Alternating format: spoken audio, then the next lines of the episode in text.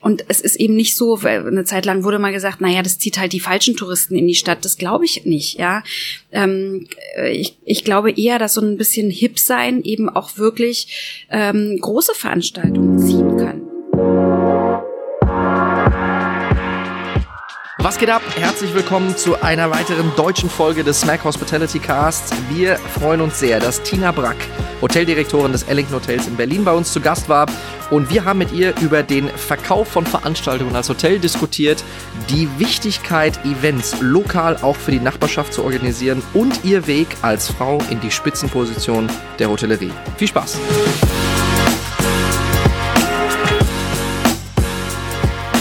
Schön, dass du da bist. Vielen Dank. Ja, toll, dich hier, toll, dich hier zu haben. Ähm, wenn wir ins Ellington Hotel reinkommen, Tina, und du wirst mir das nachsehen, ähm, sieht es gerade von außen und auch so der Eingangsbereich erinnert mich jetzt nicht so unbedingt an das klassische Hotel, an das klassische Grand Hotel oder oder oder sonst was. Und dennoch habt ihr euch ja irgendwie ähm, gerade hier in Westberlin einen ziemlichen Status erarbeitet. Ähm, Glaubst du, das war leichter, weil ihr nicht so das unbedingt klassische Hotelprodukt habt? Du hast gerade auch schon äh, erzählt so ein bisschen, ähm, das, was das vorher, was das Gebäude vorher war. Das hat ja mit der Hotellerie nun gar nichts zu tun. Ähm, oder macht's das irgendwie dann am Anfang auch ein bisschen schwerer, sich zu, zu, zu etablieren? Wie hast du das empfunden die ersten paar Jahre? Ja, im, im Gegenteil. Ich finde es ganz toll, dass das Haus eben so für sich spricht. Ja, Ja. Ähm, das ist in den Ende der 20er Jahre gebaut worden und war immer Bürogebäude. Vor uns war die Oberfinanzbehörde hier drin und das hat eben so einen speziellen Charme. Ähm, und das macht uns auch so besonders als Hotel. Und das finde ich äh, gerade schön, wenn man eben auch so ein Produkt hat, was eben sich von anderen extrem abhebt. Und trotzdem funktionieren wir als Hotel und trotzdem ist es so, dass wir uns sicherlich in den letzten 13 Jahren gut etabliert haben und ähm, auch viele Sachen richtig gemacht haben. Aber ich denke auch, dass ähm, die Klientel hier eben sehr speziell ist und auch vielleicht anders als in anderen Hotels. Ähm, ähm, und wir sind eben nicht so 0815, ne, wie man das so schön sagt. Sag mir, sag mir drei Dinge, die dir so als erstes einfallen, ähm, die, die bei euch anders sind. Also Klientel hast du jetzt gerade schon gesagt. Würde mich mal interessieren, wie du das meinst. Was, also was habt ihr für, für, für Klientel und wie unterscheidet sich das? Ich weiß, dass ihr viele Veranstaltungen macht. Ähm, unser beider Freund Philipp Ibrahim schwärmt von deinen Zigarren-Events. also das, da ist auch offensichtlich was. Ähm, was. Was macht ihr anders? Ja, ich sag immer, wir, wir sind nicht nur Hotel. Ähm, klar, das ist unsere Haupteinnahmequelle, also Hotel und Veranstaltungen natürlich. Aber wir machen ganz viel drumherum und wir sind an dem Berliner Markt auch angekommen, Ja. ähm, weil wir ganz viele Veranstaltungen machen. Wir machen Lesungen, wir machen Konzerte, wir haben einen Jazzradiosender im Haus, der von hier sendet und äh, wir machen ganz viele große Jazzkonzerte auch, also jeden Monat einmal und da kommen 600 Leute pro Konzert. Also wir, wir versuchen also unser Haus auch für Berliner zu vermarkten, ähm, so dass wir keine so eine so eine Schwellenangst, wie man vielleicht in einem anderen Hotel hat, Ja. sondern man geht hier rein, es ist lässig und leger, unser Sommergarten ist cool, ähm, ja und das macht uns, glaube ich, aus. Ja. Wie wichtig ist das heutzutage? Also ich meine, du, wir brauchen ja nicht drüber reden. Es gibt jetzt nicht gerade wenig Hotels in den meisten Großstädten. Ja, ähm, glaube, die, die Pipeline in Berlin lässt sich durchaus auch sehen. Ja, das äh, wirst du ja mit Sicherheit bestätigen können. Es hat viel drumherum sich hier auch verändert im, ähm, in, in, im, im ehemaligen Westen oder im, im, im ehemaligen Westberlin. Wie wichtig ist das heutzutage, dass du, dass du mehr machst, als nur Hotel zu sein? Gerade wenn du mit einem Produkt wie deinem die, die Chance auch ein bisschen dazu hast. Ähm, da muss man vorausschicken, wir sind ein Privathotel Ja. und wir gehören einer Familie, Familie Streletzky, die auch in Berlin lebt und ähm, die noch ein zweites Hotel haben, das Estrellen Köln, also ganz anderes Produkt. Ähm, und ich denke, dass wir uns eben deshalb auch abheben, weil wir eben nicht kein Kettenhotel sind, eine ganz andere Struktur auch haben, ähm, vielleicht auch flexibler reagieren auf viele Dinge und auch ein paar Dinge mehr ausprobieren können. Ja. Ähm, und das macht's eben anders. Aber es ist natürlich nicht, nicht leichter, wenn man so ein Einzelhotel ist, weil man muss natürlich sich auf dem Markt auch behaupten. Ähm, und da kommt dann wieder uns zugunsten, dass wir, ähm, dass wir einfach auch ein bisschen einzigartig sind, ja, Ja. und ein bisschen anders als andere. Ja. Wenn du, wenn du dir die letzten paar Jahre anschaust, wie sich die Stadt entwickelt hat, wie sich auch die Gäste entwickelt haben, du hast über das Klientel schon gesprochen, ähm, der Tourismus in Berlin allgemein ist stärker geworden, über den Flughafen reden wir bewusst nicht in diesem Podcast, ja. ähm, erzähl mir trotzdem, wie du, wie du die letzten Jahre empfunden hast. Du bist Ur-Berlinerin. Ja. Also das darf man, Ja. darf man so Ja, sagen. von. Der, von der Sorte gibt es ja nicht so viele in der Stadt. Richtig. Ähm, erzähl mir, wie du das so ein bisschen miterlebt hast, wie sich die Stadt, aber durchaus aus deiner, aus deiner Sicht als Hoteldirektorin, ähm, wie sich die Stadt verändert hat. Als wir hier angefangen haben im Ellington, also wir haben 2006 mit den Bauarbeiten begonnen, das ähm, Haus stand lange leer, ähm, da war gerade hier im Westen die Hotellandschaft noch nicht so üppig. Und ähm, wir sind meiner Meinung nach in einer richtig guten Zeit eben an den Markt gegangen. 2007, wir, die Straße war ähm, fast entmietet von den Geschäften her und also wir hatten so ein, so ein, also alle waren interessiert an uns, ja. Also die Zeitungen wollten unbedingt Interviews machen und und gucken, was ist hier passiert und so. Also ich glaube, da hatten wir einen super Start. Wir haben dann natürlich auch wirklich auf Aufbauarbeit leisten müssen. Eben wie gesagt, weil wir eben Privathotel sind ähm, und vielleicht nicht so, eine, so ein Netz haben, wie eben Ketten das von Anfang an haben. Ähm, und aber glücklicherweise, und da bin ich auch echt froh und klopfe auf Holz, ähm, hat, haben wir uns immer weiterentwickelt. Also wir konnten die Übernachtungszahlen steigern, wir konnten immer unsere Rate auch noch steigern. Und also ich glaube auch, dass das Wachstum immer noch anhält. Das ist jetzt sicherlich nicht mehr ähm, in Riesensprüngen machbar, aber wir merken eben trotzdem immer noch, dass das Hotelbusiness funktioniert. Ja, bei uns ist es natürlich noch ähm, äh, ziemlich äh, äh, intensiv, äh, weil wir, weil wir eben auch im Veranstaltungsbereich immer noch nachlegen. Also wir, wir äh, investieren viel ähm, Arbeit da, da rei- rein, äh, einfach eben Veranstaltungsgeschäft äh, zu akquirieren, international und national. Und das ist eine, äh, ist, ist ein Se Sektor, der eben einfach immer noch wächst, ja. Du bist hier im, Estre äh, im Ellington Hotel, äh, du warst ja fr früher im Estrell und Genau. warst da schon im Tagungsbereich. Äh, wie war das, die Entscheidung, wie, wie, wie schwerwiegend war die Entscheidung für dich, dass du dort aus einer sehr guten Position kamst und dann dich entschieden hast, okay, ich mache jetzt hier das neue Hotel, Pre-Opening. Ähm, ja, kannst du uns da ein paar Einblicke Ja. geben? Ja, das war eigentlich ganz witzig, weil ich war ähm, also neun Jahre im Estrell im Convention-Bereich, habe die Großveranstaltung da organisiert, war da total glücklich und ähm, dann kam eines Tages ähm, der Geschäftsführer ähm, vom Estrell auf mich zu und sagte, ähm, können Sie mal bitte mitkommen? Ich muss mal was mit Ihnen besprechen. Und dann habe ich gedacht, oh Gott, oh Gott, was passiert jetzt? Und dann hat er zu mir gesagt, okay, wir haben ja da dieses zweite Haus und das wollen wir jetzt beginnen und können Sie sich da vorstellen, ähm, ein Teil davon zu sein? Na, ich gesagt, ja, okay, aber was soll ich denn da machen? Weil mit diesem kleinen Veranstaltungsbereich, das war jetzt für mich nicht so, ähm, ja, also keine Herausforderung. Ich dachte, Würdest du, Hm? wer das Estrell nicht kennt, würdest du einmal die Dimension einer Großveranstaltung im Estrell, entschuldige, Ja. wenn ich unterbreche, kurz Also, erklären? Ja, 1125 Zimmer, ähm, eine riesen Convention Hall und eben große Nebensäle, also äh, Veranstaltungen mit zwischen zwei und 4.000 Personen habe ich also fast jeden Tag da gemanagt und ähm, ja, oder auch Caterings mal irgendwo in einer Größenordnung ab äh, 1500 Personen. Also das war schon eine, eine, eine Riesennummer, ja. Zum Vergleich, wie viel machst du hier, wenn, wenn eine Veranstaltung Ah. knacke voll ist? Ja, dann so 350 ist halt, ne? Wir haben auch schon größere Veranstaltungen gehabt, dann in allen Räumen und so. Also wir hatten auch schon mal über 2000 Leute im ganzen Haus. Ja. Das ist für mich natürlich super, ja, ich Klar. liebe das. Fühlt sich an wie damals. Ja, äh, und wenn ich ins Estrell zurückkomme dann, und in dieser Halle stehe, dann habe ich Tränen in den Augen, ja, weil ich immer so denke, oh, ja, also irgendwie, mal, ja, ja. es, äh, ja, das hat halt, hatte einen Wahnsinnsreiz. Ich habe das geliebt, diese Arbeit. Und dann, wie gesagt, bekam ich das Angebot und dann sagte der, nee, nee, ähm, äh, also das geht da nicht um den Veranstaltungsbereich, sondern sie sollen da schon also die Direktion übernehmen. Boah, da habe ich erstmal gesagt, Hilfe, also da muss ich jetzt erstmal meine Mutter anrufen und ihr das sagen, weil äh, ich wusste gar nicht, was ich in dem Augenblick sagen sollte. Du hattest ja auch nicht so viel Erfahrung mit Hotels selber. Genau, du kommst ja eher aus der Gastro. Genau, ich kam Event. aus der Gastro, habe Betriebswirtschaft studiert, aber bin dann eigentlich in den Convention-Bereich gegangen. Und da ist es so, du musst natürlich dann viele Abteilungen mitorganisieren. Ja, also das ging ja von der Übernachtung, also wenn da 800 Leute anreisen, das organisiert man mit. Aber ähm, also da hatte ich schon Erfahrung, wie so ein Hotel funktioniert, aber ich war halt nie selber im Housekeeping unterwegs. Also ich musste nie ein Zimmer putzen, weil ich das einfach von der von der Aufgabe her vorher gar nicht gemacht habe. Äh, wie gesagt, ich war so eher so Gastronomie, Restaurant ähm, mäßig unterwegs vorher. Naja, und dann habe ich also habe ich mir das wirklich auch gut überlegt und habe gesagt, okay, kann ich das? Ähm, mir haben auch viele Kollegen abgeraten und haben gesagt, sag mal, bist du verrückt? Du hast so einen tollen Job, ja, du kannst nie wieder zurück auf diese Position. ähm, willst du das? Und dann habe ich gedacht, okay, also wer wagt, nee, wer nicht wagt, der gewinnt nicht. Und ähm, das war schon immer so, glaube ich, in meinem Leben, dass ich ähm, mich vielleicht auch manchmal ein bisschen unterschätzt habe oder eher ne, kleine, klei kleines Süppchen gekocht habe, aber dann ähm, auch den Ehrgeiz entwickelt habe, daraus was zu machen und immer, ja, immer auch Glück hatte im Leben und auch natürlich die richtigen Mentoren an meiner Seite und Leute, die mir geholfen haben, ja.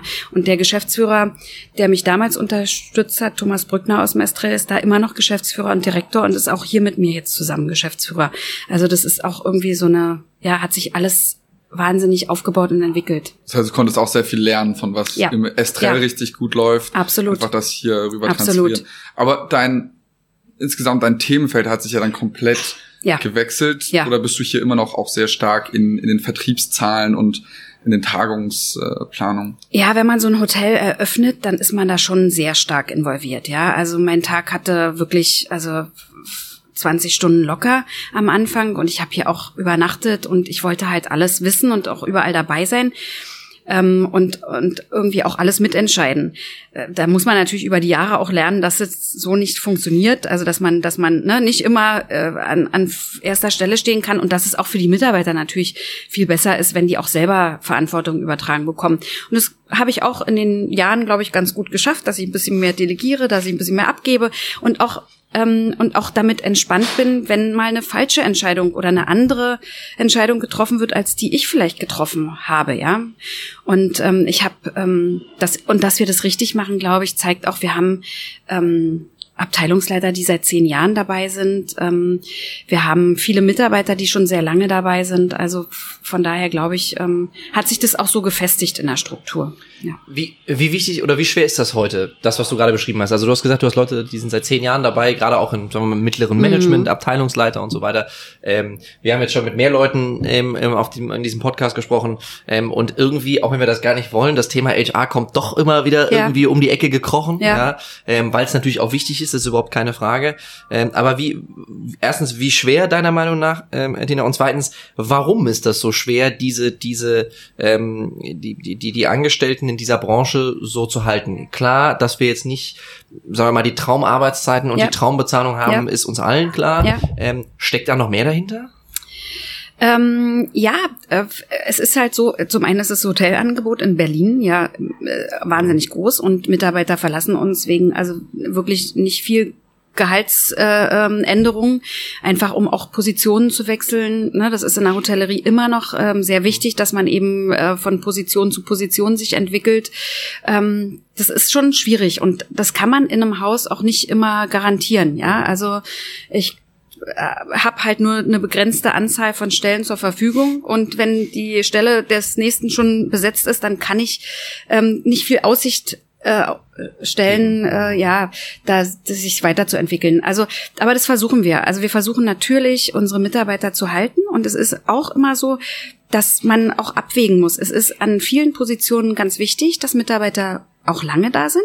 An manchen Positionen finde ich es auch gar nicht so schlimm, wenn, wenn man mal so einen Wechsel hat, weil man eben auch wieder einen neuen Input und einen neuen Schwung bekommt. Und ich glaube, das ist auch die Schwierigkeit in, in so einem Unternehmen, dass man, ähm, dass man wirklich immer versucht, die Mitarbeiter ähm, auch so zu motivieren, dass neue Ideen kommen, mhm. dass man sich weiterentwickelt, dass man nicht auf der Stelle steht, ne? Und in so einer Komfortzone ist, sind wir alle gern mal, mhm. aber man muss immer wieder auch daraus herauskommen. Und das ist, glaube ich, die Schwierigkeit. Ähm, und aber das ist auch der Vorteil, wenn man das schafft, dann sind die Mitarbeiter auch total interessiert zu bleiben. Ja. Ja. Lass uns kurz noch über diese, über diese Veranstaltungswelt sprechen, weil du dann hm. eine erklärte Fachfrau bist. Ja, ich ähm, liebe es. Äh, erklär mir, erklär mir, Tina, wie, wie du diese Veranstaltungswelt insgesamt, vielleicht auch gerade in, in Berlin, aber auch durchaus im internationalen Vergleich, wie du das ähm, äh, siehst, wie sich das entwickelt hat. Also, dass, dass Veranstaltungen eine sehr lukrative, muss man vorsichtig zu sagen, ja. gerade für die Hotels äh, Geschichte sind, ist, ist klar. Ähm, die, du hast aber auch bevor wir, bevor wir angefangen haben äh, aufzunehmen, schon gesagt. Du hast ein bisschen das Gefühl, es ist jetzt gerade hier die, die Fashion Week in Berlin zum Beispiel in der Stadt, du hast ein bisschen auch das Gefühl, dass das Thema schwieriger wird, weil die Unternehmen dann doch eben sich überlegen, ob sie das Geld ausgeben. Ähm, was gibt's ja, gibt's dann trotz, gibt's trotzdem immer noch Möglichkeiten als Hotel dieses Geschäft zu akquirieren, auch auszubauen? Ähm, und, und wo siehst du Berlin da auch im internationalen Vergleich? Da müssten wir dann wahrscheinlich auch noch mal kurz über den ja. Flughafen sprechen, dummerweise. ähm, ja, wir haben ähm, es tatsächlich geschafft, äh, von wenig Veranstaltungsgeschäft am Anfang, klar, weil uns kannte keiner, Kann, es wusste niemand, ja. was können wir auch, ne? Ja. Ähm, uns sehr zu entwickeln. Und wir haben, wir haben einen Saal, der hat 600 Quadratmeter, das ist für die Stadtmitte schon ganz ordentlich. Und äh, wir haben es wirklich geschafft, da große Veranstaltungen auch reinzubringen. Das war immer unser Ziel. Und das haben wir über die letzten, ich würde mal sagen, acht Jahre wirklich kontinuierlich aufgebaut. Und da ist es tatsächlich so, man muss auch gucken, welche Kunden passen zu einem, ja. Mhm.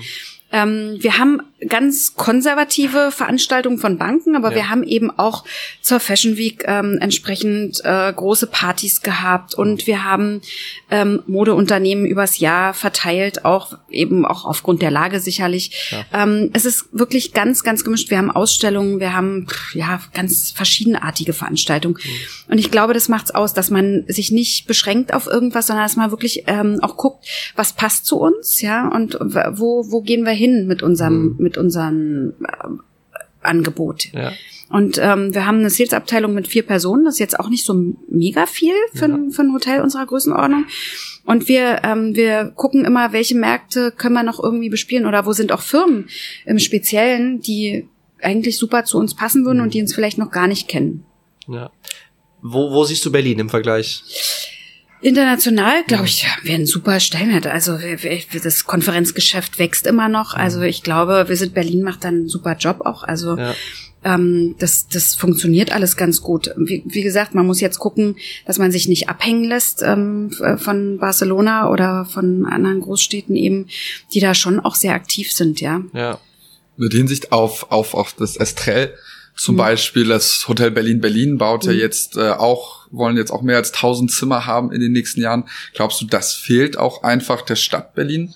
So große Hotels, die wirklich für größere ja. Tagungen ähm, ja, der, ja, überhaupt die Kapazitäten haben, sowas Ja, genau, weil das Potenzial ist immer da für so eine Großstadt, denke ich. Also auch im Estrell wird ja jetzt nochmal äh, zugebaut. Ähm, ähm, äh, da kommt ein großer Hoteltower hin mit nochmal, ich kann es nicht genau sagen, irgendwas zwischen äh, 700 800 äh, Zimmern nochmal dazu, auch im Convention-Bereich nochmal. Also das Potenzial für die Stadt ist absolut da. Äh, wie gesagt, wenn der, wenn der Raum natürlich nicht da ist, ist es schwierig, das Geschäft zu akquirieren. Aber ich denke, da kann noch ein bisschen was gemacht werden in der Stadt, ja. Hast du das Gefühl, äh, Tina, wenn wir, wenn wir uns so die, die, die letzten Jahre angucken und auch das Veranstaltungsgeschäft international, du hast Barcelona gerade schon genannt, sicherlich eines der Städte, ähm, London, wobei mhm. da immer so ein bisschen die Frage ist, kann man sich wirklich mit London ja. vergleichen in der Größenordnung? Ähm, hast du das Gefühl, dass Berlin auch besser oder anders wahrgenommen wird? Weil ich meine, das, das ist ja wahrscheinlich ähnlich wie mit, dem, mit, mit eurem Hotel gewesen. Durchaus auch eine Stadt, die sich erstmal in diesen Sphären entwickeln musste. Also wenn man 10, 15 Jahre zurückdenkt, war jetzt wahrscheinlich Berlin nicht ganz oben auf der Liste, würde ich mal unterstellen. Da gab es dann eher andere Standorte, damals vielleicht auch Paris, bis zu einem gewissen Grade. Ähm, wie, wie siehst du das und wie wichtig ist auch diese internationale Reputation? Ähm, ja, Berlin ist natürlich super interessant, weil es eben so äh, ja, noch teilweise auch ähm, ja so so urban ist, ja, mhm. und weil man so viele verschiedene Dinge hier machen kann. Das ist ja für für gerade für Kunden, die eine Veranstaltung in Berlin planen, ähm, ganz wichtig, dass die eben abends vielleicht nicht ähm, im Hotel bleiben oder dass die nicht äh, äh irgendwie in eine Location gehen, wo die eben so in jeder Stadt auch vorhanden ja, ist, ja. sondern dass es eben Orte gibt, wo man tatsächlich noch äh, äh irgendwie urbaner weggehen kann, ja. Mhm. Und ähm, da würde ich halt äh, denken, da, da muss Berlin dran arbeiten, sich das auch zu erhalten und nicht so eine Großstadt zu werden, die eben äh, verwechselbar ist mit mit anderen. Ja, eben dieses dieses äh, ja äh, diese Vielfältigkeit einfach zu behalten. Das ist wichtig. Wie siehst du das als äh, Ur-Berlinerin? Ähm, jetzt gerade bezahlbarer Wohnraum ist ein Riesenthema hier in, in Berlin. Auch, dass die ganzen alten Nachtclubs mehr und mehr äh, schließen müssen. Ja. Gerade auch in der Gegend vom Estrell ja. äh, schließt ja jetzt die Grießmühle anscheinend Ende des Monats. Wie siehst du das, die Entwicklung der Stadt? Das ist da, sagst du, passt auf oder? Genau das meine ich eben, ne? Dass man gucken muss, dass man diese, dieses Spezielle, was Berlin eben immer geboten hat, dass man das nicht ganz vernichtet. Also, ähm, dass man eben auch so ein Nachtleben noch anbietet, ähm, was eben viele Touristen anzieht und, ähm, und es ist eben nicht so, eine Zeit lang wurde mal gesagt, naja, das zieht halt die falschen Touristen in die mhm. Stadt. Das glaube ich nicht, ja. Ähm, ich, ich glaube eher, dass so ein bisschen hip sein eben auch wirklich ähm, große Veranstaltungen ziehen kann, ja ähm, ja, wir sehen das halt gerade auch so aus der in der in der Modebranche oder äh, ja, Modebranche ist immer ein gutes Beispiel. Die suchen halt auch Locations außerhalb einer Veranstaltung oder außerhalb eines mhm. ähm, äh, eines Sales Meetings immer noch eben so ein so was anderes, ja. Und die gehen auch eben ja. gerne mal in eine in einen Club, ja, ja und und ähm, machen eben spezielle Sachen. Und das glaube ich sollte man in Berlin nicht aufgeben. Also das äh, gehört eben auch dazu. Ja.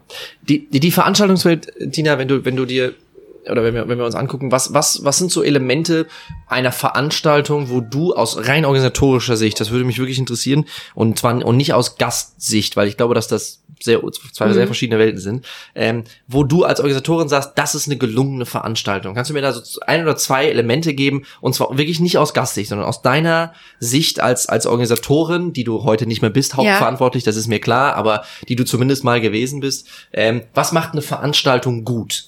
Ja, das ist eine super schwierige Frage, weil es tatsächlich so ist, dass wir, wir haben viele tolle Veranstaltungen, mhm. wo wir auch hinterher sagen, ist gut gelaufen. Aber es gibt immer irgendwie so ein eine Ecke oder eine Kante, ja. Ich bin ja vielleicht auch ein bisschen speziell und ähm, vielleicht sagt der ein oder andere auch immer aus Mann, ja, also ne, ja. das, äh, was die Gäste auch nicht sehen, mhm. weil wir, das ist halt auch was, was wir wirklich machen, ähm, dass wir ähm, Veranstaltungen auswerten intern, ja. dass wir uns hinsetzen und sagen, okay, wie ist das jetzt gelaufen? Weil, na klar, in so einem Haus, wie wir das jetzt sind, ähm, wenn da 400 Leute sich bewegen auf einen Schlag, muss man schon vorher ganz genau überlegen, wie bewegen sie, sie sich, was können wir an welcher Stelle tun, wo stellen wir jemanden hin, ähm, der irgendwie nochmal hilft, zusätzlich zur Ausschilderung, weil die eh keiner sieht. Also das ist so, und wir gucken halt im Nachgang immer, und es gibt immer irgendwas, wo wir sagen, komm, das können wir beim nächsten Mal irgendwie noch ein bisschen besser machen. Auch wenn es der Gast gar nicht gemerkt hat ja. und gesagt hat, äh, es war alles gut und war zufrieden. Ja. Es gibt immer irgendwas. Also Kannst du mir zwei Geschichten, es ist so ein, auch so ein, so ein mhm. Running Gag, den wir hier haben auf dem Podcast, kannst du mir zwei Geschichten nennen aus deiner Erfahrung, wo du dir an den Kopf gefasst und gedacht hast, ach du Scheiße. Es muss, es muss etwas geben, wo du in deiner Erfahrung zwei Geschichten ja. ohne, ohne Namen zu nennen ja, ja. So, ja, aber wo du dir dann Nachhinein gedacht hast, um Himmels Willen. Es gibt so, ja, es gibt so Sachen. Also das ist schon, also wir hatten einmal, ähm, also aus dem Veranstaltungsbereich ähm, ein Beispiel. Wir hatten das ist jetzt auch also locker zehn Jahre her. Also es war auch relativ am Anfang hatten also hier im Haus im ja hier im ja. Haus. Ja. Ähm, wir hatten eine sehr große Anfrage für 2.500 Personen. Mhm. Äh, das war im September und 2.500 Personen ist schon eine Ansage für unser Haus. Also da kann, muss man alle Bereiche wirklich jeden Winkel auch mitnutzen und jeden Raum, der hier irgendwie ist zusätzlich auch noch den Sommergarten mhm. mit so 400, 500 Personen. Ja. Und wir sagen, okay, kriegen wir irgendwie alles hin. Ja. Ist ja gar kein Problem. Und ähm, ähm, und der Veranstalter sagt dann auch, na ja, es ist ja so, wahrscheinlich kommen 2200 Personen. Okay, haben wir gesagt, okay, äh, immer besser, wenn weniger kommen. Also ähm, das, ja, also und dann kam der Tag und wir hatten wir hatten also wirklich kalkuliert, 400 bis 500 Leute müssen in den Sommergarten gehen, damit es passt im ganzen uh, Haus. Es hat geschüttet. Und es hat geschüttet den ganzen oh September durch. Ähm, außer an diesem Tag, das war und das weiß ich noch wie heute, es war der 18. September mhm. und es war auch angesagt, dass schönes Wetter wird. Und es war tatsächlich schönes Wetter. Und wir hatten 500 Leute im Sommergarten, es bewegte sich auch nichts, also da wo man stand, da stand man, ja, also der Service hat mir wahnsinnig leid, ähm, aber es hat irgendwie funktioniert, wir waren gut vorbereitet und ähm, aber wie gesagt, es bewegte sich nicht so viel im Haus, weil eben man stand da, wo man stand. Und ähm, der Sommergarten war auch krachend voll und um 22 Uhr mhm. fing es leicht an zu tröpfeln und da waren auch schon, also ich würde mal sagen, 1000 Leute waren schon weg mhm. und es ging sich irgendwie so aus. Und dann Ja. kamen die auch alle rein. Also wir hatten auch kein Problem mit der, mit dem Lärm nach Ja. draußen hin, mit Anwohnern oder so. Das ist nach 22 Uhr ja auch immer ein Problem. Ja. Und ähm, ja, und es war, also um drei Uhr waren dann irgendwie noch 150 Leute da und wir waren alle, wir haben uns also wirklich auf die Schulter geklopft und haben gesagt, okay, das war jetzt besser laufen ja, können. es war gerade so irgendwie äh, richtig gut. Ja. Ob ich das heute noch mal so machen, Machen würde? würde, Ja. würde ich würde ich überlegen, weil das war schon das war schon also äh, ganz spitz Auf Knopf ja, genäht. Ja, Ja. absolut. Ja. Und wenn es schüttet an dem Tag, dann Ja, dann wär, hätten wir hätten wir ein bisschen schwer geatmet, glaube ich. Also ich weiß nicht, was wir dann gemacht hätten, aber das sind so Sachen, ja. Glückliche Fülle. Ja, und ähm, ja, und dann gibt's natürlich äh, auch Beispiele, dass wir, also ich, wir haben hier in der Innenstadt ähm, schwer mit, mit äh, dem Wasser zu kämpfen. Also wir Mhm. pumpen rund um die Uhr mit sieben Brunnen das Grundwasser hin und her, damit wir nicht also von unten nass werden. Mhm. Das ist ja hier in der ganzen City ein großes Problem. Und wir hatten dann auch schon ähm, alle Räume voll Mhm. und diese diesen schweren Regen in Berlin. Ähm, also wirklich, also wir hatten, glaube ich, auch, das war so ein Tag, wo wir 600 Gäste im Haus hatten. Mhm. Die Zimmer waren alle ausverkauft und dann kam dieser Regen und ähm, ja, wir sind also vom Keller her total vollgelaufen. Äh, wir haben uns alle irgendwie die Schuhe ausgezogen und versucht, die, das Regenwasser mit Besen und mit irgendwas irgendwie ähm, Rauszukehren. rauszukehren Ja. damit niemand was merkt. Und ähm, hier oben war das Geschäft, alle haben rausgeguckt und haben gesagt, oh, ne, das, was da regnet los so ist. Dann sind, dann sind wir nach und nach, wir haben ja auch diese Altberliner Fenster, die, die haben wir jetzt in den letzten Jahren auch ähm, ähm, alle überarbeitet schon und sind immer noch dabei, die auch ständig zu überarbeiten. Ähm, die waren wasserdurchlässig und bei diesem starken Regendruck ähm, ist, äh, ist eben auch äh, in Zimmern äh, äh, Wasser in die, äh, reingelaufen. reingelaufen, so dass wir dann alle Zimmer noch schnell abgelaufen sind. Und das war echt so, dass also als die Gäste dann irgendwie alle ähm, glücklich abends dann in ihr Zimmer gekommen sind, war nichts mehr zu sehen. Und wir waren fix und fertig Ja, natürlich. und gesagt, oh Gott, ähm, das hätte auch anders ausgehen können. Also solche Sachen passieren halt. Und da das dafür liebe ich auch die Hotellerie, dass man Mhm. eben nicht genau weiß, was heute passiert, ja. Also mittlerweile weiß man weiß man Kann schon, man worauf man sich einstellt. Ja, ja, klar. Aber Ja. es gibt immer Dinge, die so, wo, wo ich so sage, okay, ja, damit hast du jetzt heute gerade nicht gerechnet. Mhm. Ja. Ihr hier im Ellington Hotel, ihr habt viele lokale Events. Ihr bringt Ja. viele Leute, die, die hierher kommen, gerade mit eurem, auch mit dem Restaurant. Hm. Die, äh, Ja. Was, 15 Gummio-Punkte? Ja. Ähm, auch mit der Zigarrenlounge. Ja. Wie habt ihr euch dazu entschieden, so viel Wert darauf zu setzen in Hm. einer Stadt, wo es so viel Angebot Hm. gibt? Auch das hat sich entwickelt. Ne? Das Duke-Restaurant, was wir mal ursprünglich geplant hatten, war irgendwie auch so ein, ja, mit einem kleineren Angebot. Das hat sich alles wirklich entwickelt. Also, ähm, so dass wir mittlerweile, glaube ich, in der Stadt einen sehr, sehr guten Ruf haben. Ähm, wir sind in den Best, besten Listen ähm, immer unter den Top 20, 25 Restaurants erwähnt. Ähm, wir haben tolle Kritiken. Also von daher, glaube ich, war, haben wir auch da alles richtig gemacht. Aber das war auch eine Sache, die wir entwickelt haben ähm, und gesehen haben, okay, das, das Geschäft erfordert es einfach auch, ja. Und was eben auch ganz wichtig ist, was wir aber auch erst gelernt haben, unser Restaurant ist unser Aushängeschild auch für ein gutes Bankettgeschäft, ja. Also weil Veranstaltungskunden natürlich ähm, auch ins Duke essen gehen und sagen, wow, also was die da machen, ist halt schon ähm, sehr, sehr ordentlich. Und wir bieten natürlich alles an. Wir haben Schnitzel auf der Karte, aber wir machen eben auch Fine Dining. Und diese Mischung, denke ich mal, die macht es eben auch entsprechend aus. Du hast gerade am Anfang, ihr habt eine besondere Klientel, die, Ja. die ein bisschen besonders ist. Kannst du ein bisschen Ja. dazu was sagen? Weil 15 Punkte Gummio, Ja. eher Fine Dining und dann zur gleichen Zeit bisschen eher trendy. Wie Ja, passt das zusammen? das- Nebendran sitzt Philipp Ibrahim und raucht eine Zigarre. Genau, genau. Es schließt sich alles nicht aus. Aber ähm, ich, ich denke, ähm, wir, wir, wir verkörpern so ein bisschen Lässigkeit, lässig und leger zu sein. Und das spricht viele, viele Gäste an. Also wir haben natürlich ganz klassische Businesskunden, wir haben Veranstaltungskunden, wir haben aber auch ähm, Städtereisende, wir haben Familien mit Kindern, wir haben äh, also querbeet wirklich alles. Ja, ähm, man, ich, sage immer, ein Gast, der zu uns kommt, dem gefällt es oder dem gefällt es nicht, weil wir eben tatsächlich so ein bisschen anders sind, ja, und auch die Zimmer sehr äh, anders sind, vielleicht ein bisschen kühler als woanders. Ähm, wir haben keinen Teppichboden mehr und so. Also wir sind Äh, wir sind sicherlich nicht jedermanns Sache, ja. Mhm. Aber ich glaube, wenn man, wenn man sich hier wohlfühlt, dann ja, dann 100 Prozent. Es gibt nicht so ein Zwischendrin, ja, kann man mal machen oder ja. so, sondern es gibt immer so, das, das sehe ich immer, es gibt entweder so eine super Begeisterung, ja, dass mhm. Gäste immer wieder kommen wollen, oder man sagt, nee, also das ist so gar nicht meins. Also die Zimmer sind halt sehr weiß und das mag ich nicht. Wenn ich es plüschig mag, dann äh, wohne ich eher nicht hier. Das für ja. euch ist dann wirklich diese Authentizität ja. und auch Inszenierung ja. Ähm, wichtig. Ja. Und wo habt ihr dann am Anfang angefangen? Du sagst, es hat sich weiterentwickelt. Ähm, ja, wir, äh, die, die, die Struktur, die Hardware war natürlich schon immer da, ne? Aber so das ganze Konzept weiterzuentwickeln und zu sagen, man macht halt im Restaurant eben auch ein bisschen mehr Fine Dining, man nimmt es dazu, weil das einfach erforderlich ist. Das hat sich entwickelt. Mhm. Auch der, der, der, die eigenen Veranstaltungen, die wir machen, auch das hat sich entwickelt. Wir haben irgendwann mal gesagt, Mensch, wir, wir haben ein cooles Haus und wir müssten es eigentlich schaffen, dass eben Berliner auch hierher kommen. Wir vermarkten das Restaurant zum Beispiel auch komplett selbstständig, ja, so dass es gar nicht so den Anschein hat, wir sind ein Hotelrestaurant. Ja, wir haben Zugang von der Straße, was uns sehr gut tut auch. Also es sind so Kleinigkeiten, mit denen man aber spielen kann und muss und was man eben auch so auf dem Weg lernt, ähm, gut in Szene zu setzen. Und wie, wie ist das mit dem Jazz 106.8 hm. ja. Radiosender passiert? Wart ihr davor schon sehr jazzorientiert mit eurer Zigarrenbar nee, und habt dann den Radiosender reingeholt oder war das andersherum? Hm, das kommt eigentlich aus einem äh, aus einer anderen Richtung und zwar in dem Haus hier gab es in den äh, 50er Jahren einen sehr bekannten Jazzclub, die Badewanne.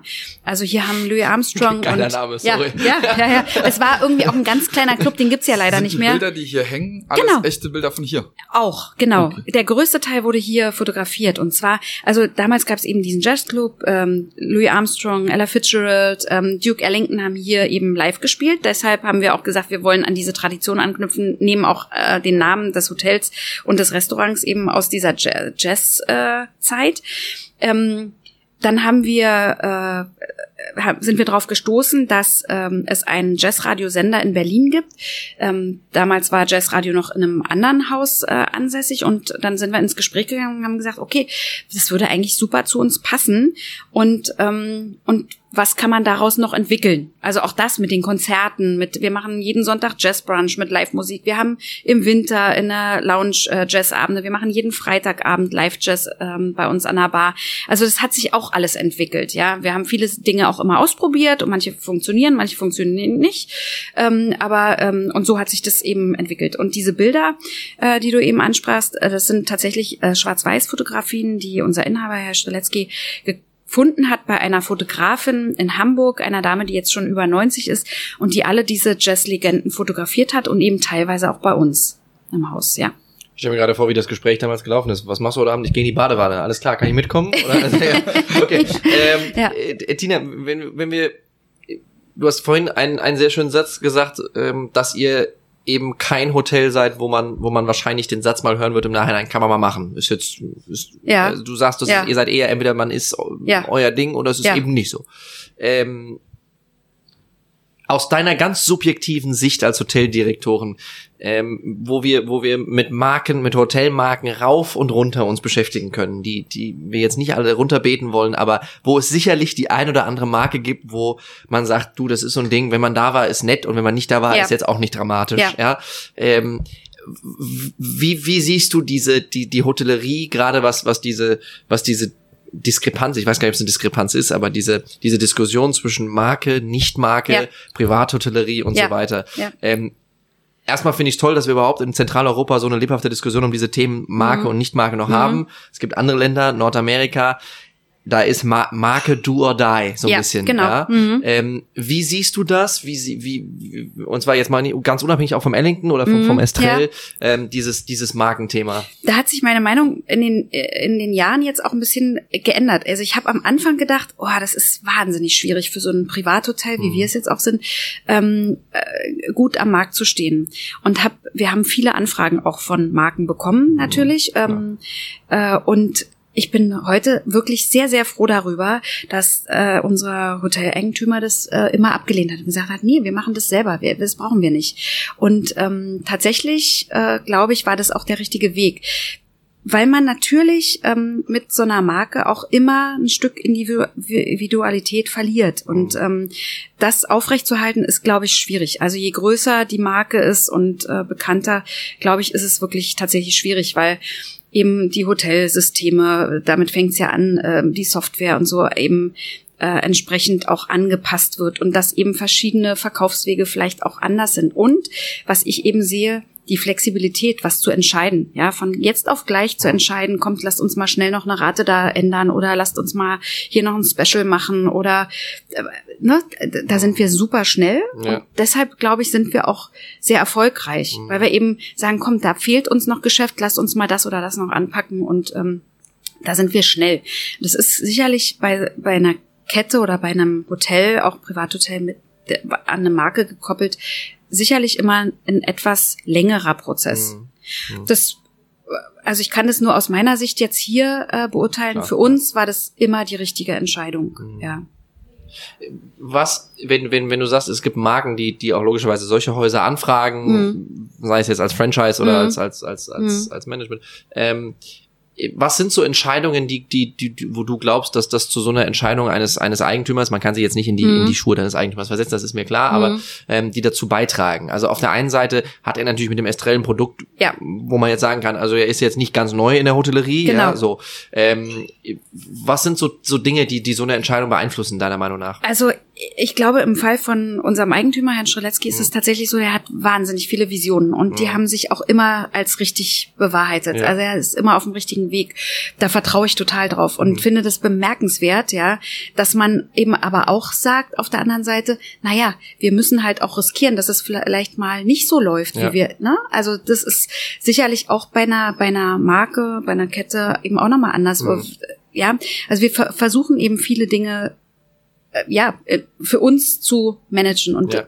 das unterstützt er ja. eben auch mit der Vision, dass das funktioniert. Und bisher, wie gesagt, toi toi toi, sind wir da auf dem richtigen Weg. Auf einem ganz guten Weg. Mhm. Ähm, ich stelle mal eine ganz dumme Interviewfrage. In fünf Jahren, Tina. Ui. Mhm. Ja, ich geht, geht nicht anders. Nein, ich gehe auf die Rente zu, ne? Also. Darauf wollte ich natürlich ja, nicht hinaus. Ja, ja. Nee. Nein, aber was, was, was, was siehst du? Also wir haben, wir haben ähm, voraussichtlich Ende des Jahres einen, Funktion einen leidlich funktionierenden Großflughafen. Mhm. Ähm, wir, wir haben eine Situation, wo, wo bestimmte Veranstaltungen, ähm, gerade Messen, sagen wir mal, ja im Moment etwas hinterfragt werden, ob in dieser ja. Form und ja. in dieser Größe und weiterhin und tralala. Ähm, also es gibt durchaus positive Attribute, die so ein bisschen am Horizont sind, aber eben auch ein oder zwei Sachen, wo man mal gucken muss, wie sich das so entwickelt.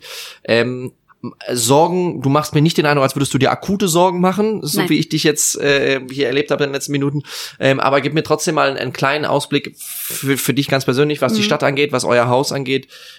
Wo geht's hin? Mhm. Also ich äh, wünsche mir, dass ähm, die nächsten Jahre noch ein Wachstum zu verzeichnen ist natürlich, aber mhm. ich bin auch ganz zufrieden, wenn wir ähm, unser Niveau halten können. Ja, das wäre wichtig. Ähm, ja, es bleibt eben abzuwarten, wie viele Hotels tatsächlich noch dazukommen. Das finde ich natürlich keine tolle Entwicklung, wenn da jetzt noch irgendwie 6000 weitere Zimmer in der Stadt mhm. dazukommen. Das wird immer dazu führen, dass äh, also auch Hotels auf der Strecke bleiben. Ja. Ähm, aber wie gesagt, also man kann immer nur das Beste daraus machen. Also wir haben das ja in den letzten Jahren eben auch immer hingekriegt. Da sind um uns herum ja auch Hotels entstanden und wir haben die alle überlebt, ja. und auch gut überlebt. Ähm, also ich wünsche mir, dass es so weitergeht, dass wir ähm, das Mitarbeiterpotenzial, was wir haben, eben weiterhalten können, dass wir keine größeren Sorgen haben, was das betrifft, eben mhm. Personal zu finden. Noch ist es auch bei uns relativ entspannt. Also wir können Stellen immer nachbesetzen. Da wünsche ich mir wirklich, dass es so bleibt. Ja, aber ja. Wie viele Leute hast du im Team hier? Äh, wir haben 110 Mitarbeiter und 30 Azubis mittlerweile. Ja, das ist auch nicht ja. Wenig, ja. Und dann kommen noch die Fremddienstleister, Klar. Housekeeping und so dazu. Ja. Ähm, also es sind so 180, 200 Leute, die hier schon so am Start sind. Mhm. Ähm, ja, also ich wünsche mir einfach, dass es so weitergeht, wie es die letzten Jahre sich aufgebaut hat. Und wenn das funktioniert, dann glaube ich, ja, sind wir auf dem richtigen Weg. Ganz guten Weg. Mhm. Habt ihr bestimmte Ziele auch für dieses Jahr, für das Haus selber? Mhm irgendwie mhm. was verändern oder was weiterentwickeln oder was verbessern? Mhm. Na, auch das ist bei uns ähm, tatsächlich äh, anders vielleicht als in der Kette.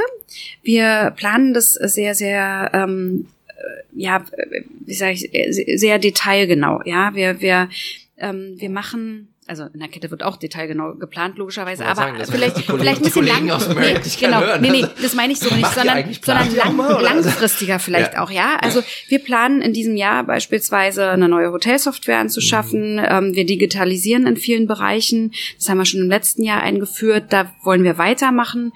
Ähm, das ist so Hauptthema Digitalisierung. Wir wollen viele Schnittstellen bündeln. Wir, also das geht eher so in diese Richtung, ähm, wie wir wo angeschlossen sind. Ähm, ähm, wir wollen natürlich im Online-Bereich noch ein bisschen mehr tun. Wir haben ähm, äh, von der Vermarktung her haben wir uns das Ziel gesteckt, weniger ähm, Anzeigenschaltung, äh, bis gar keine Anzeigenschaltung mehr äh, zu machen, weil es ist einfach oldschool.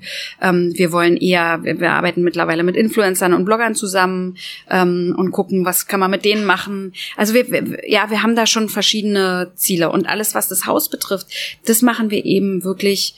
Ähm, also wir wissen natürlich, was gemacht werden muss. Wir haben ein großes Technikteam im Haus. Wir machen das aber schon über die Jahre. Also wir, wir ähm, haben zwei Personen, die sich nur mit unseren alten Fenstern beschäftigen beispielsweise. Also wir haben so ongoing irgendwie Prozesse, immer aktuell und am Markt zu bleiben und immer top auszusehen Ja. und ähm, das nicht schleifen zu lassen. Ja. Jetzt muss ich natürlich eine Sache nochmal fragen, Mhm. weil wenn du es jetzt schon erwähnt hast.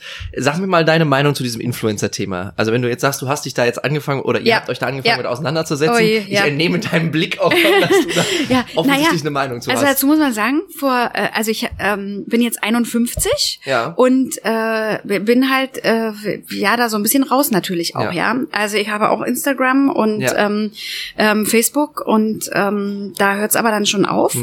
Äh, aber. Du hast zum Beispiel, ich muss dich nochmal unterbrechen, du, äh, du hast zum Beispiel, als wir, als wir uns äh, vor, vor ein paar Tagen auf einer Veranstaltung Ja. gesehen haben, hast du ähm, mir erzählt, dass du kein LinkedIn Ah, mehr machst ja, ja. und kein Xing. ja nicht mehr. Oder nicht mehr. Ja. So, würdest du mir mal da, weil, also ich würde unterstellen, die letzten Gäste, die wir auf dem Podcast haben, würden dir jeder sagen, du musst LinkedIn und Xing machen. Ja, ich habe das ja auch jahrelang So, geha- erklär mir gemacht. mal, erklär mir mal, und das finde ich sehr, sehr spannend und, und eine, eine, eine tolle Entscheidung. Erklär mir mal, warum du gesagt hast, Leute, Also, ohne mich. Ja, ähm, ich war natürlich auch da jahrelang dabei und Ja. ich habe im letzten Jahr oder vor anderthalb Jahren habe ich gesagt, okay, das, das brauche ich mich. nicht. Also, Ja. weil es mich, es hat mich wirklich genervt. Ja. Also ich habe ähm, äh, ganz viele Jobangebote bekommen. Ja.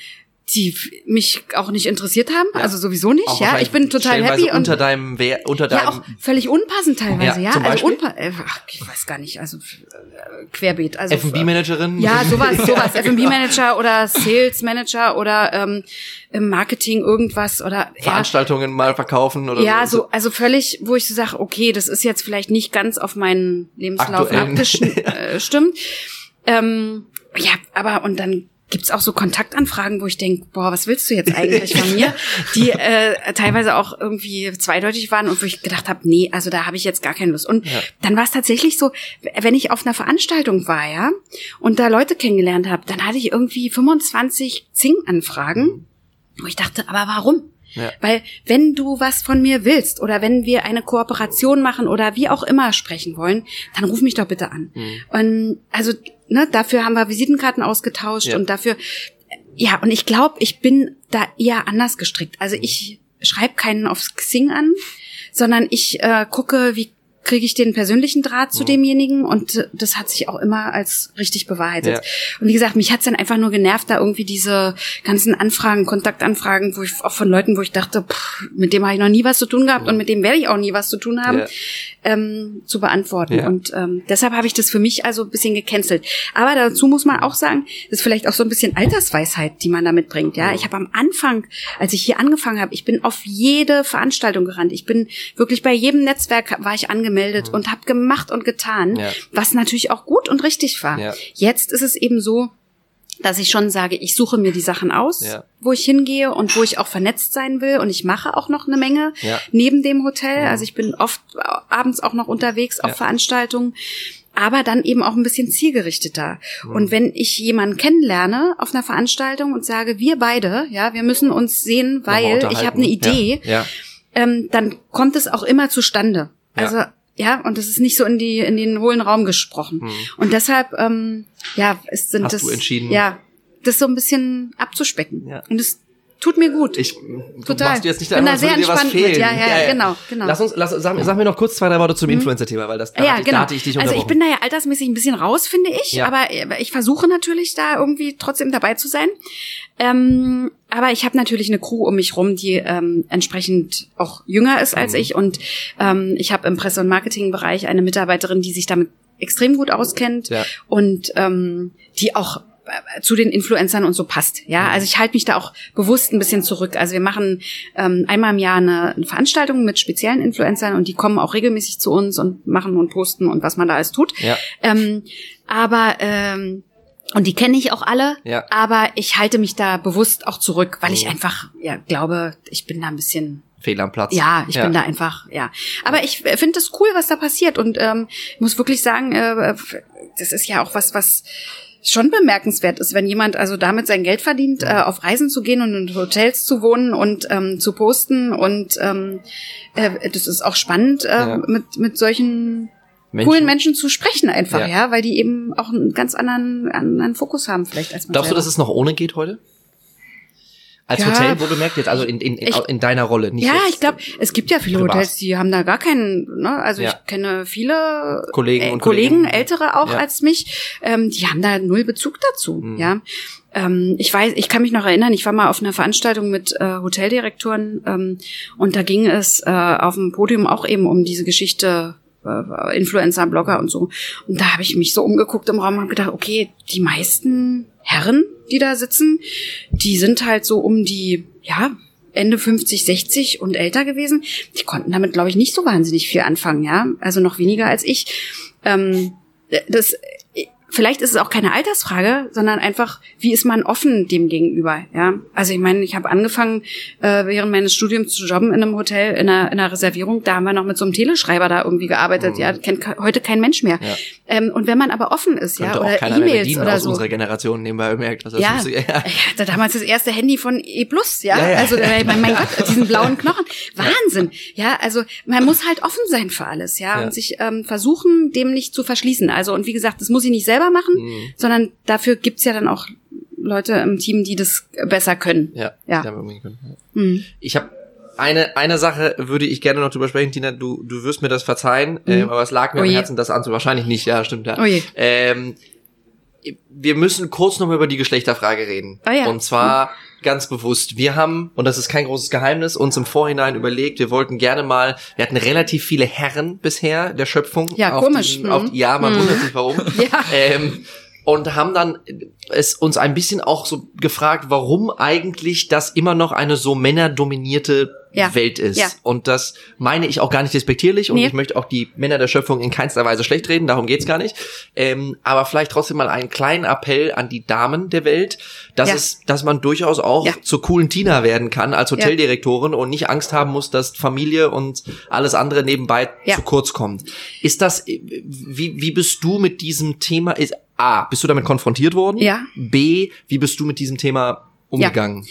Ist ja einer meiner Lieblingsfragen Ja, tatsächlich. na, siehst du, zum Glück- zum Glück weil hab ich da sie noch kann schnell gestellt. Da kann ich jetzt zwei Stunden drüber sprechen. Ja, wir haben ja Zeit. Und da muss ich, ja, super. Da muss ich jetzt auch ein bisschen ausholen. Ähm, es ist immer noch Thema in der, in der Hotellerie tatsächlich. Also als ich angefangen habe, 2006 hier, ähm, war das tatsächlich noch so, dass in dem in der Hotelszene, in dieser Größenordnung, sage ich mal, kleine Hotels sind immer schon auch von Frauen geführt worden, ähm, das schon besonders war. Also es gab in, wir haben so eine ERFA-Runde, ja, Erfahrungsaustauschrunde unter den Hoteldirektoren.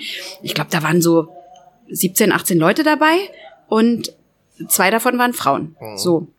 Und da wurde ich auch so ein bisschen, also so hatte ich, also jetzt kennen mich die Kollegen auch mittlerweile und, aber ich glaube, ich wurde so ein bisschen belächelt, ja.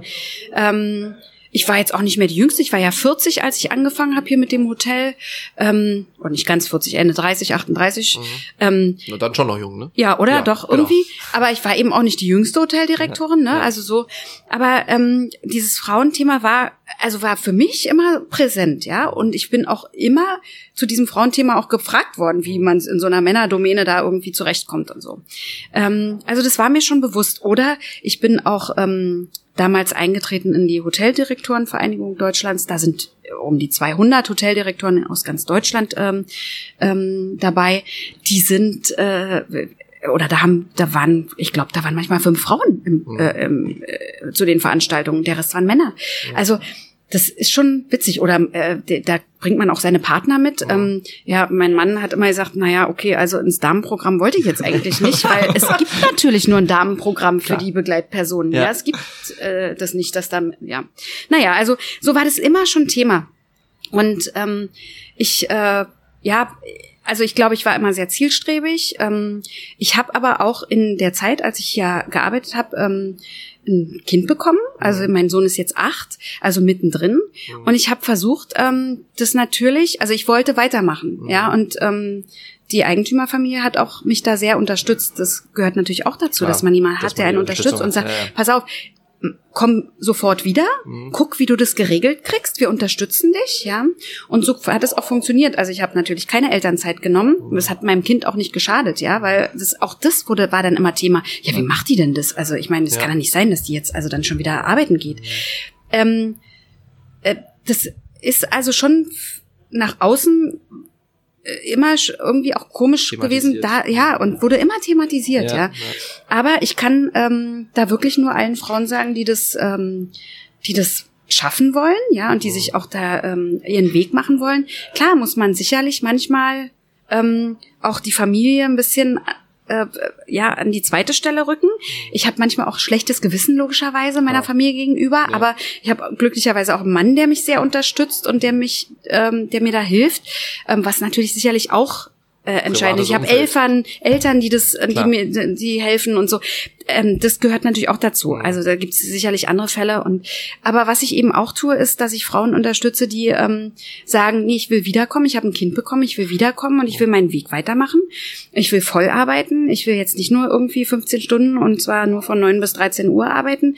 Ähm, also ich glaube, dass es sich alles regeln lässt. Man muss aber wirklich auch konsequent ähm, Sein Weg. sein. Ja. Sieht ich, man das auch hier im Haus? Ja. Dien, äh, dienst Ja. du da als Vorbild für, für viele? Ich hoffe das. Also ich hoffe das ehrlich gesagt. Also wir haben viele Muttis ähm, ähm, und wir haben, ich sag mal, es gibt immer so, ähm, äh, das versuche ich eben auch mitzugeben. Es gibt immer so Muttis, die sagen, nee, also ich will nur Familie, dann respektiere ich das auch. Aber es gibt eben auch Muttis, die sagen, nee, ich will das nicht. Ich will eben auch wirklich meinen Weg machen. Ich will ein Abteilungsleiter sein und ich will eine Managementposition haben. Und da muss auch klar sein, dass ich das irgendwie organisieren muss. Und das erwarte ich aber auch, ja. Ähm, und von daher, aber das funktioniert auch gut bei vielen, Ja. ja. Und äh, wir haben wirklich viele Muttis im Unternehmen, die das super toll wuppen und da äh, bin ich auch echt stolz drauf. Und da hoffe ich natürlich, dass ich ein bisschen so der Beispielgeber Wie sein ist so kann. der Schnitt bei euch im Hotel in mittlerem Management und Führungspositionen, Frauen zu Männern? Ähm, ich glaube, wir, sind- wir sind da echt pari. Also wir haben so diese mit Frauenquotennummer und so, das haben wir ja nicht, das Problem. Also wir sind schon. Hilft das, Tina? Dass Hilf- wir keine helfen- Nein, Frauenquote das, oh Gott, so entstehen Gerüchte, ja. Nein, helfen, helfen diese Quoten. Ich habe manchmal so ein bisschen die Sorge, dass diese Quoten das Ganze dann Ja. forcieren Ja. und mehr thematisieren.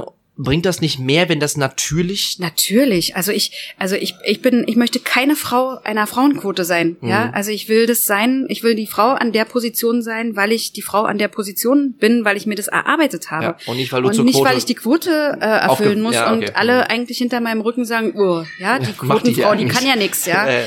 Also ähm, das, das wäre für mich äh, äh, gruselig, ja? Ja. Und deshalb, also ich bin nicht für diese Frauenquote. In der Hotellerie ist es aber eben auch speziell. Wir brauchen die nicht. Also äh, meiner Meinung nach brauchen wir sie nicht. Ähm, äh, vielleicht gibt es ähm, ähm, ja Branchen, wo das äh, auch erforderlich ist. Ja. Das kann ich nicht einschätzen. Ja. Ja, ähm, ich glaube aber, also ich kenne viele Frauen, die sehr ehrgeizig ihren Weg verfolgen und verfolgt haben und auch an Positionen sind, die ähm, sonst vielleicht ein Mann eingenommen hätte oder ja. Vielen Dank für die offenen Worte, Tina. Wir haben eine kleine Tradition auf diesem Podcast, Ach, dass wir am Gott. Ende immer drei kurze Fragen stellen. Ja. Mit der Bitte um Kurze ehrliche Antwort. und kurze Antworten. Ja. Ähm, und zwar die erste Frage ist, dein de- ist sehr auf die Hospitality-Branche oder Reise- Ja. und Tourismusbranche bezogen. Ähm, was gefällt dir am besten an der Branche?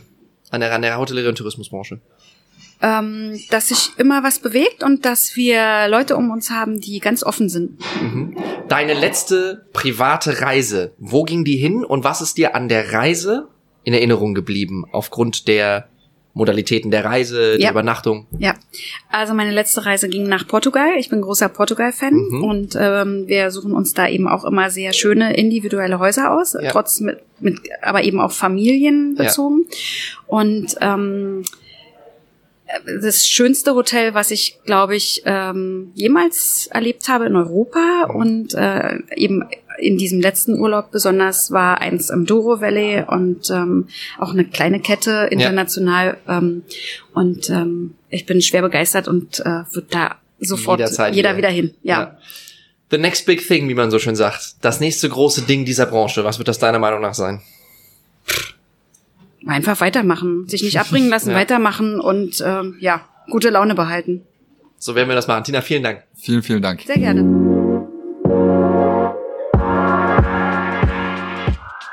So, das war's für diese Folge. Vielen Dank, dass ihr dabei wart. Wie immer laden wir euch gerne ein, auf smack.media mehr über den Podcast und alles weitere, was wir hier treiben, zu erfahren. Alternativ sind wir auch auf LinkedIn, YouTube, Facebook oder Instagram zu finden. Bis zum nächsten Mal.